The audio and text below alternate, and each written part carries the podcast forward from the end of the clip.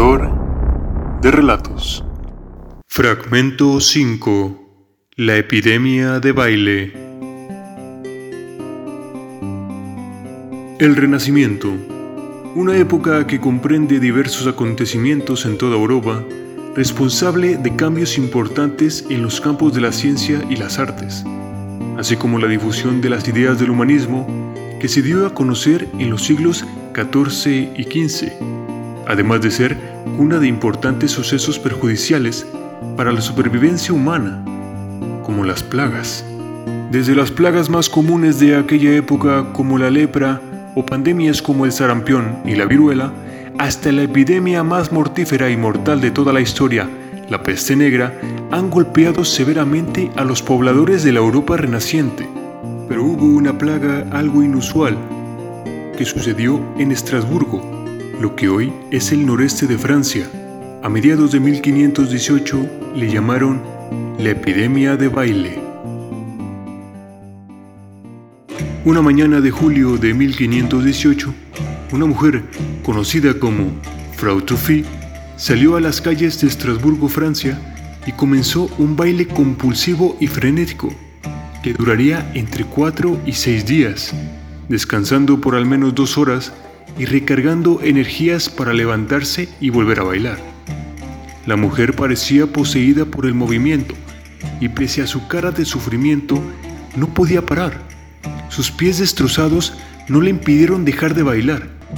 Poco tiempo después, un vecino se unió a su baile y luego otro, y al finalizar la semana, más de 30 personas bailaban día y noche.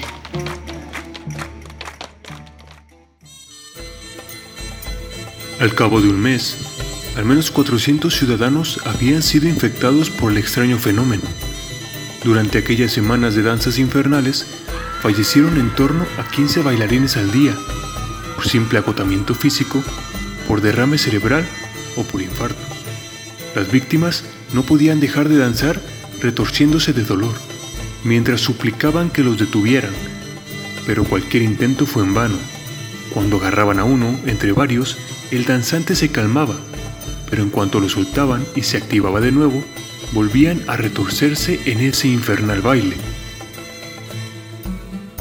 La multitud se apiñaba en torno a los bailarines compulsivos. Los ricos burgueses de Estrasburgo pidieron ayuda a los médicos locales y el primer diagnóstico que dieron fue que la causa de la epidemia de baile era un recalentamiento de la sangre el tratamiento prescrito fue recomendar ni más ni menos que más baile hasta acabar con el impulso. Los mandatarios dispusieron de todo para acabar con la epidemia. Con la ayuda de los gremios, despejaron un mercado de granos y construyeron un escenario, a donde llevaron a los bailarines y contrataron a flautistas y tamborileros, incluso a hombres fuertes, para que sostuvieran a los bailarines exhaustos de forma que pudieran continuar con su tratamiento de baile hasta expulsar al mal invisible que les aquejaba.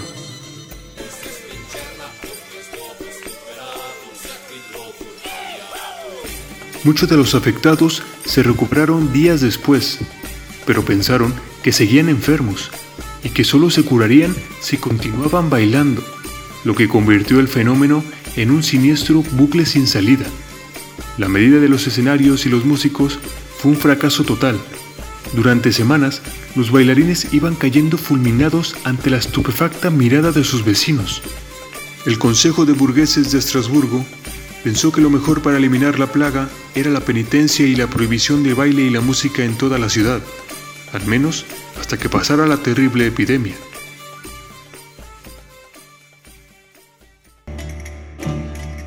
Pero la incógnita del relato nos indica una pregunta cuál fue la causa de aquel extraño fenómeno. Existen diversas teorías que apuntan a la explicación de esta epidemia tan inusual. La primera indica que la respuesta estaba en el trigo. Se llegó a decir que los bailarines habían ingerido cornezuelo del centeno, un hongo con propiedades alucinógenas que crece en el cereal y cuya estructura está relacionada con el ácido lisérgico o LSD. La segunda apunta a la existencia de cultos religiosos. Las crónicas coinciden que las personas asumieron que un encolarizado y vengativo Zambito había causado la terrible epidemia, así que para algunos tan devotos y anímicamente frágiles, esto bastó para que creyeran que el mismo Zambito les había castigado y les llevase a entrar en un trance irresistible, ya que Europa Central vivía una crisis económica marcada una serie de pobres cosechas y conflictos religiosos, sumada a la alta vulnerabilidad de las personas, aumentó la probabilidad de que entraran en un estado de trance dando como resultado un colapso de estrés en forma de baile, por la desesperación y el temor piadoso.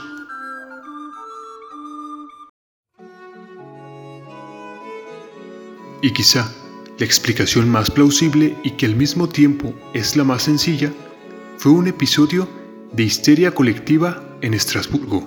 Sea cual sea la verdadera razón de la epidemia de baile, medio milenio después, todavía sirve como un recordatorio de la inefable extrañeza del cerebro humano.